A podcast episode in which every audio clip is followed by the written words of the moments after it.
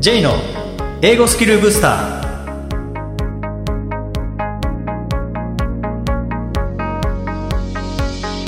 こんにちは J こと早川浩二ですこんにちは、アシスタントのみどりです。この番組は英語力を高めたい方に向けて、仕事や日常で英語を活用するためのコツ、英語学習のヒント、インタビューなどを通して、英語へのモチベーションとスキルを高めるための番組です。J さん、今週もよろしくお願いいたします。よろしくお願いします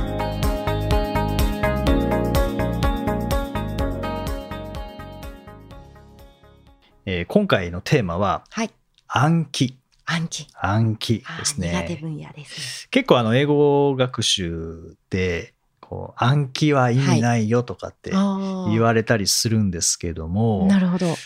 みどりさんどう思いますか？暗記暗記。暗記はですね、どういう暗記を意味するんでしょうかね、今の場合。そこなんですよね、うんそうあの暗記っていうのが完全に意味ないかって言われたら、上達できなくなっちゃうと思うんですよねそうですね。まずは真似るというのはイコール暗記のようなところからスタートしますもんね。うん単語ですとか。そうなんですよねそうだからこう暗記っていうのはもちろん覚えただけで使えるようにならないっていうのは、うんまあその通りなんですよねなるほど。はい、ただそうこれ掛け算九九と一緒で、はい。例えば、えー2人が死って覚えても、うんまあ、2×2 は4で正しいんですけど、2人が死だけだとうん、何にもならないのああで確かに。あー前回の話の型と実践に落とし込むっていうガリレオからの学びとちょっとつながりましたね。そうそうなんですよね。はい。掛け算九九はあれはあれであの表を暗記するっていうのは僕は意味はあると思うんです、ね。そうですね。はい。あります。た、だそこで止めちゃうと、うん、掛け算覚えました。素晴らしいですね、うん。偉かったですね、はい。で終わっちゃうので確かに。それを今度は計算問題を解く中で、うん。えー正確に素早く計算できるようになっていくっていうふうにしないと、はい日常的に活かせないので、うん、確かに。うんそうですね。あとはまあ単純にそれを計算するだけでも買い物の場面とかでこれをその式をどう使うのかってやっぱり実践で使えると喜びやあさらに知識に自分が助けられてるなって感じられまますもんね。あそうですよね。例えば60円のものを4つ買おうってなったら、うんパーッと、えー、6、4、えー、と、なんだっけな、とかってなるんじゃなくて、そうですねまあパーッと240円だな、うんとかっていうふあうに、今日あるなとか確うん認できますもんね。そうですね。おぎりはい260円あったとかって、はい20円のお釣りだみたいな。そうですね。うまい棒も買っちゃおうかな、みたいな。そうそうそうですね。できますもんね。はい。はいそういう意味では、まああの初級者ほど僕は暗記って大事だと思うんですよね。はい、うんそうですね。で、なぜかというと、持ってないので、うん。その知識を。知識、はいはい使おうとしても出てこないので、うん、そうですそういった意ね。味では、まあ、まずは暗記ですよね。確かに無理やり。確かに0から1になるっていう感じですかね。誰からそうそう。そうなんですよ。はいその1の部分は僕は暗記でいいと思うんですよ。確かに。ではいもその2にも3にも4にもしていく中では、うんその暗記したものをどう使っていくかっていうはいことなので、うんうん確かにこの「どう」というのがすごく大事ですよね。そうなんですよね。で、まあ、前回もあのみどりさんに聞きましたけども、はい。バイオリンをされていたっていうことで、で最初からはなかなか音も音出すのも大変だと思うんですけども、はい。楽器演奏バイオリン演奏において、はい。なんか暗記っていうのはあったんですか、暗記。そうですね。あの単語を暗記するっていう感じとはまたちょっと違って私の体感としては体にその型を落とし込むというような暗記でしょうかね、うんこれも暗記って言えますかね。と思うんですけどはいね。、例えばバイオリンですと私は左手で弦を押さえるんですがその時に弦の押さえる場所が決まっているのでやはりここを押すとこの音がするラの音がするとかなので子どもの頃はそこに線をつけてもらっていてその線の上を押すで徐々に慣れてきたら何の線もないバイオリンの、えー弦を押してなのでもうそれは本当にこう体感覚でしょうかね。は。い、で体に暗記させていくっていうこれが一番初めのスタートだったかなと思います。でもそその弾くためには当然音出せなきゃいけないのと、まあ、バイオリンなんかっていうとギターもそうですけども、どの弦を押さえるかによって音が変わるので、はいまあ、それも必要ですよね。そうですね。でもどの音を出さなきゃいけないかっていう意味では、うん音符も読めなきゃいけないかなと思うんですすけどね。はい。音符はどうやって覚えたんですか？あそれは暗記ですか？そうですね。あの音符を見ながら先生にこの音符の音を弾くときはここだよっていうこう紐付けをしてもらってあそれを徐々に何度も繰り返すことで自分の中で暗記につながっていてあドはここを押してこう弾いたらなるっていう風に、はい、セットで組み合わせて、うん。えっ、と文字情報と言ったらいいんですかね。楽譜の音符情報と実際の体の位置と、っうん。ていうのをこう紐付けていくっていう感じでした。ですよね。で実際にその音符だけ先に覚えましたとか、うんあとはその弦の押さえ方だけ、えー見て覚えましたじゃないと思うんですよね。そうですね実際にやってみて、毎回やってみて、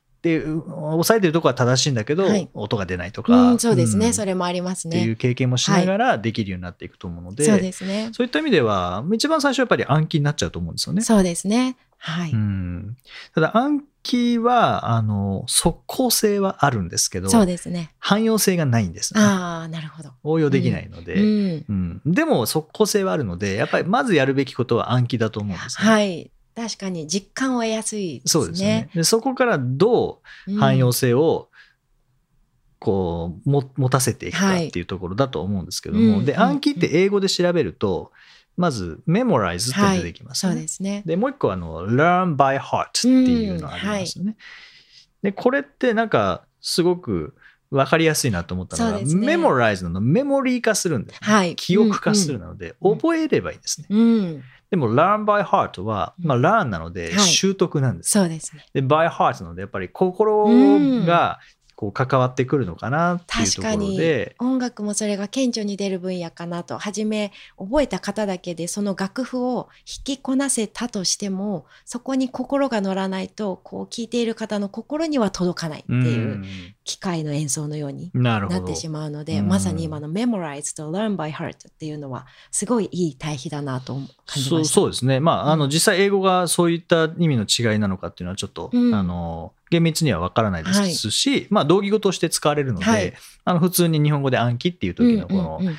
あの無理やり覚えるみたいな、無理やり覚えるというニュアンスは別にないですけどねこう記憶化するっていう意味に両方なるんですけども、でもあのまさに今みどりさんおっしゃったこう言葉に関してもやっぱり意味したいことを、うん。意味できる言い方で使うから、うん。それがその暗記は learn by heart だと思うんですよね。うん。はい。そうですね。うん。まあ、もちろんあの心を込めてってかいうところっていうのもまあ大事かもしれないですけども、でも意味したいことを意味できる言い方。うんうんうんまあ Thank you very much っていうのは感謝したいから Thank you very much を使うのであって、え Thank you が感謝するで You があなたでとかっていうことじゃないですもんね。そうですね。うん、分類はできますけどね。うんはいうんうん確かあとちょっと話変えますけども例えばあの中国語に。はい。僕も全然できないですけどでも文字はなんとなくわかります、確かにそうですね。漢字なので。うん。らなんとなく意味してることはわかるうん。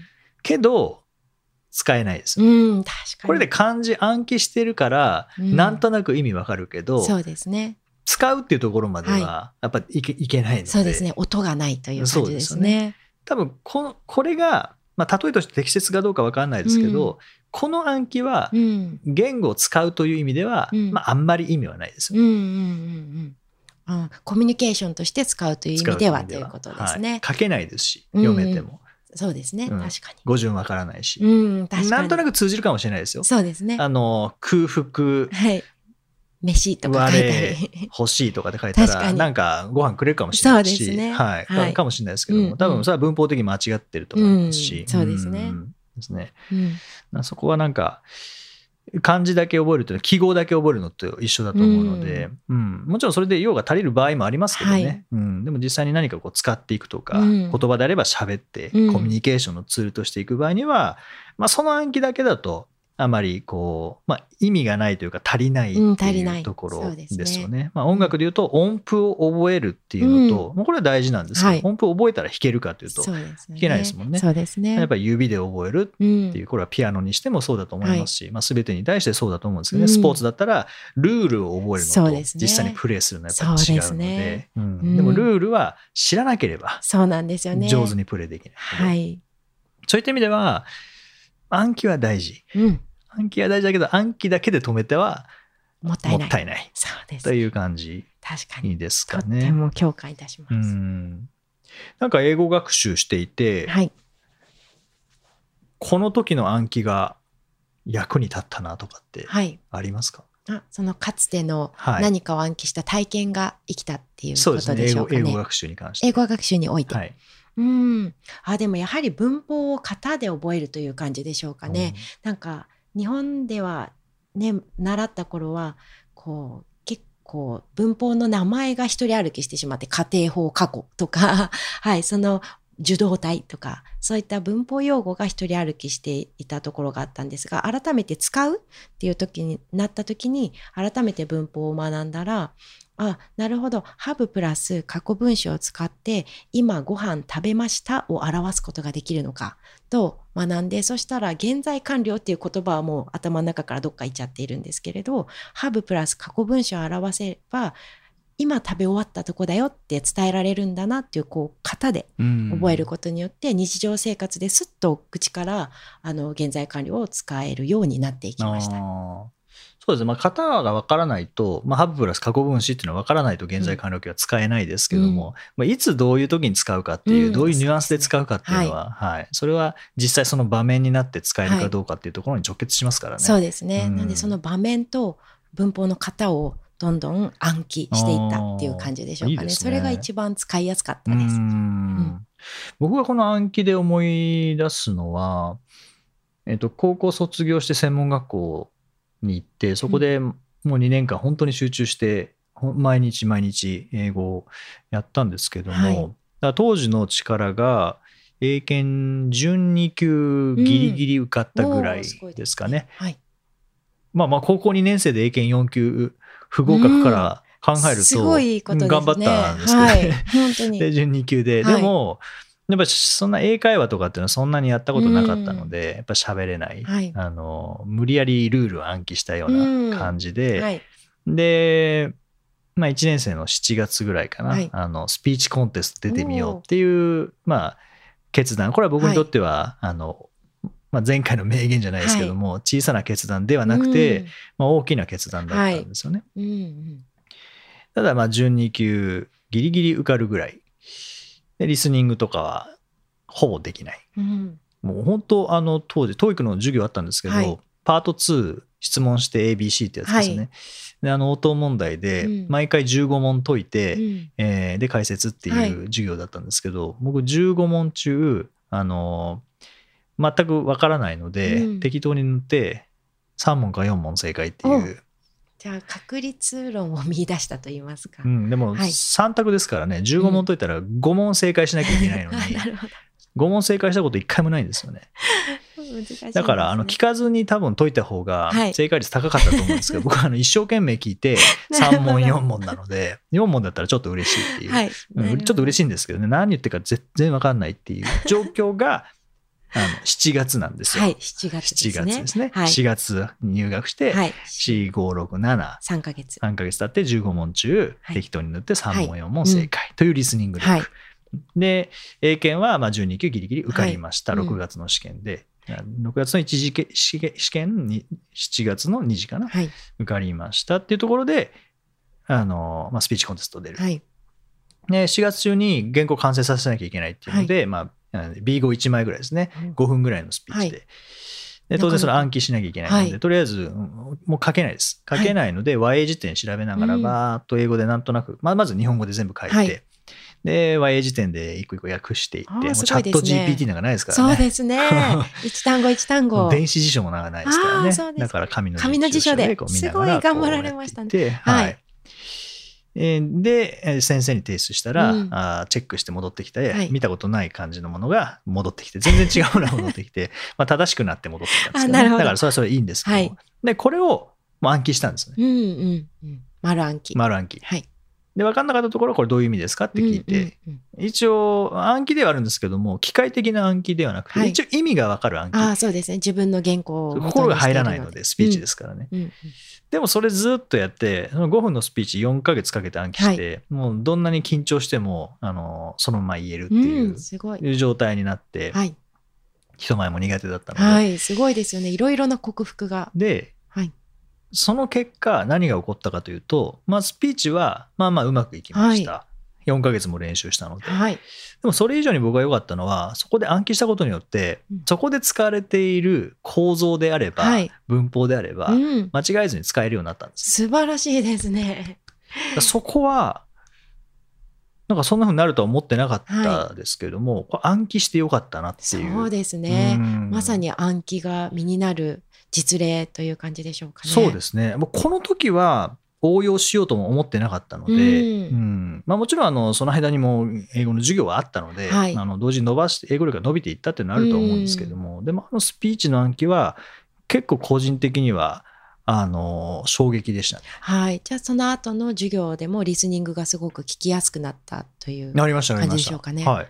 その後は、ちょっとどのぐらい後だったか覚えてないんですけども、多分、1年生の最後まではい。には、なんか年明けとかはい。ぐらいまでには、その15問中、うん。えー、3、4問しか間違えなくなったんですよ。あ、すごいですね。3、4問しか当たらなかったのに、はい。しかも正解って当たり方じゃなくて、塗った場所が良かったっていう。それがあの15問中、最低12問ははい当たる。あ、すごいですね。うんっていうぐらいになったので。場合によっては多分14問正解とはいかっていうのができたと思うんですよね。それは、まあ、リスニングも、その期間にあのうん発音とかも徹底的にやったっていうのはあるんですけど、はいうんうんうんでもそういう暗記っていうのも、はいまあ、少なからず効果はあ、っ。たのかなって影響を与えてるのかなはいっていう感じはしますよあ、ね。素晴らしい経験ですね。だから僕は暗記っていうのは、本当にあの、みどりさんがおっしゃった01っていうところであれば、もう絶対必要だと思いますし、暗記せずに身につけようとすると逆に時間かかると思うんですよ。あ、そうですね。確かにせっかく型をいただいているからうまく使おうかなという感じですかね。うんそうそう。掛け算九九の話に戻ると、くうん掛け算九九のあれ分からずにうん掛け算身につけようとしても、そうですね。一から自分っていうのは。結構、あの、三四十二とか、うんなんか七七四十九とか、あのリズムが頭に入ってるから今でもパッと出てくるけど確、かに 7×3 は21とか、うんそういう覚え方だったら、うん。多分 8×2 は16だからみたいな感じになっちゃうと思うんですよねうん。そうですうね。んすごく倍々時間がかかっちゃいそうですねと思いま。すよね。うんそうだから本当暗記っていうのは使い方によっては、はい。まあ無駄になることはないんですけども、うん使い方によってはまあ足りないはい。目的を達成できないってうんいう暗記もありますし、使い方によってはその暗記をベースにして、はい。その後の応用力ここのスピードを速くするっていうことはできるので、そうですね。はい。まあ、改めてですねちょっと今日は暗記のお話をさせていただきました、もし、あえーこの今暗記してるんだけどなんか意味あるのかなと思われてる方の少しでもヒントになれば、あ、そうですね。はい。嬉しいです。ね嬉しく思い。ますぜひ自信を持って続けていってほしいですね。そうですね。はい。はい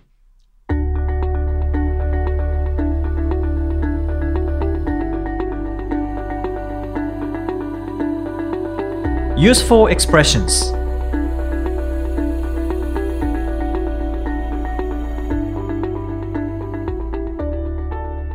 続いては英語の名言から学ぶお役立ち表現をご紹介いただきます。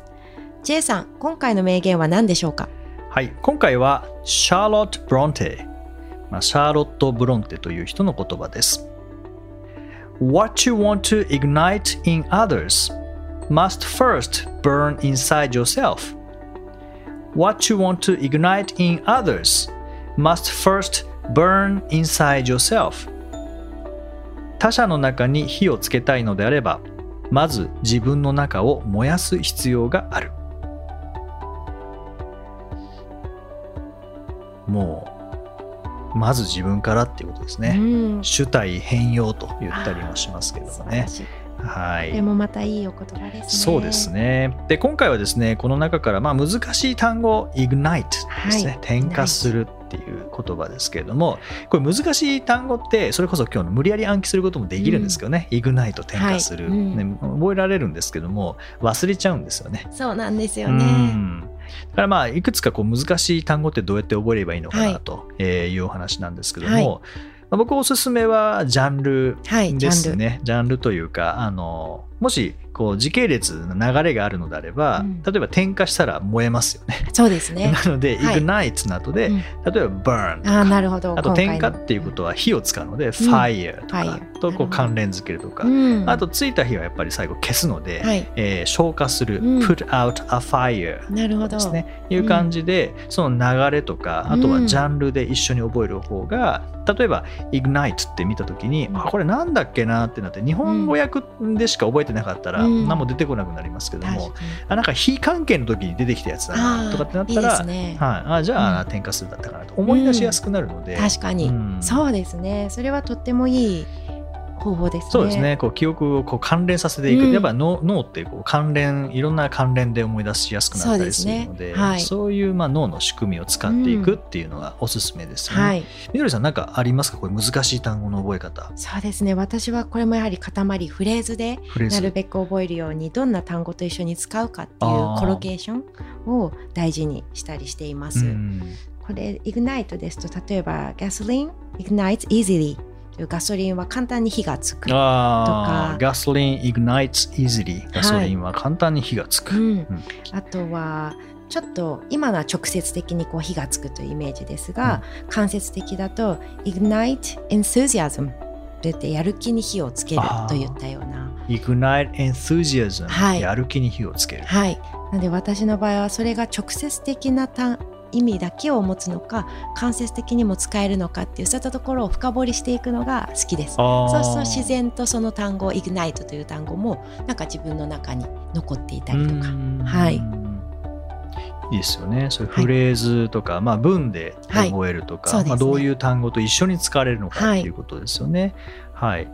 まああとなんかこう車関係のお仕事されている方とか、整備のお仕事されている方とか、あとはい。車のこう構造に詳しい方は、あのこのイグナイトの名詞イグニッションっていうんですけども、はい。まあ、カタカナでイグニッションってこれ点火とか発火とかあ点火装置っていう意味もあるんですけども、これ車でいうとエンジンの内部においてこう気体を爆発させてこう火花を発生させる装置を、はい、えーイグニッションって言うんですけども、はい、そういった形で知ってるカタカナからあこれあの点火装置に使うやつね、っていうところから、あそれの動詞ねみたいな感じで覚えると、まあ、より忘れにくくなりますよね。そうですね、ん。いいですね。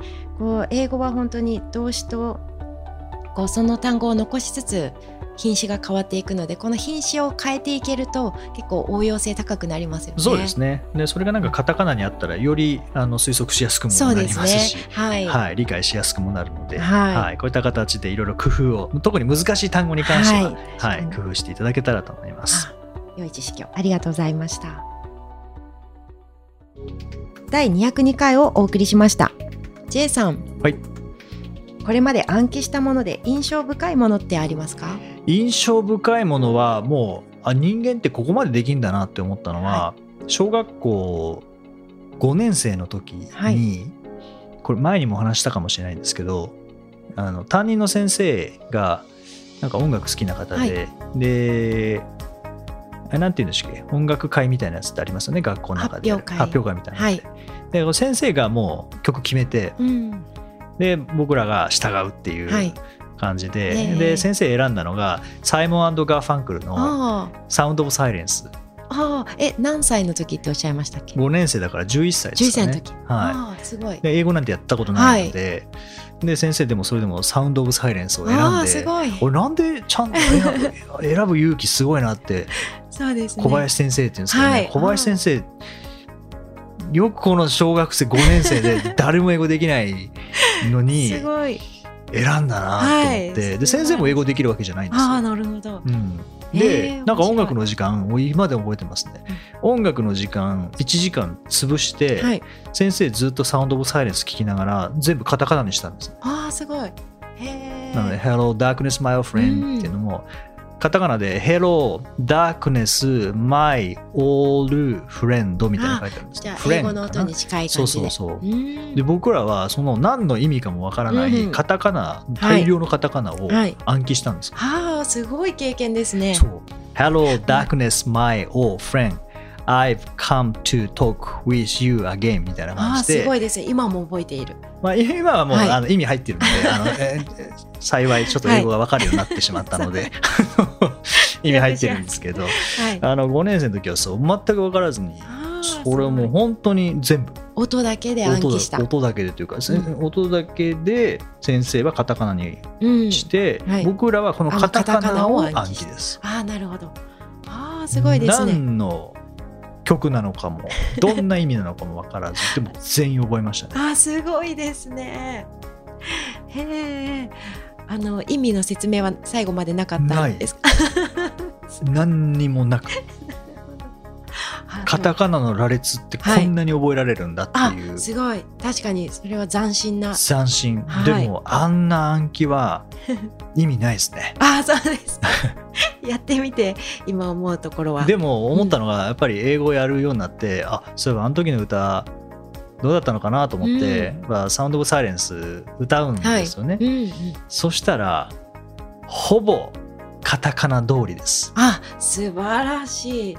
あの暗記は英語力という意味では全く意味なかったですし、うんけど先生の耳すごいなっていうさすがですね音楽の先生。音楽の先生じゃないですよ小学校なので、あそうか。はい、全部やるので、あそうですね。はい、専門っていうわけではないんですすね。専門はどっちかというとスポーツだったと思うので。あそうでしたか。わあ素晴らしいですね。そうそう。だから、へー。小林先生すごいすごいですね。オールマイティな先生オールマイで。ティですよね。大人になって英語やるようになってから分かりましたけどね、ああ確かに。その時にはね気づかない。けど。はい、よくみんな従ったなと思いますけどね、うんすごい。まあ、怖い先生だったので。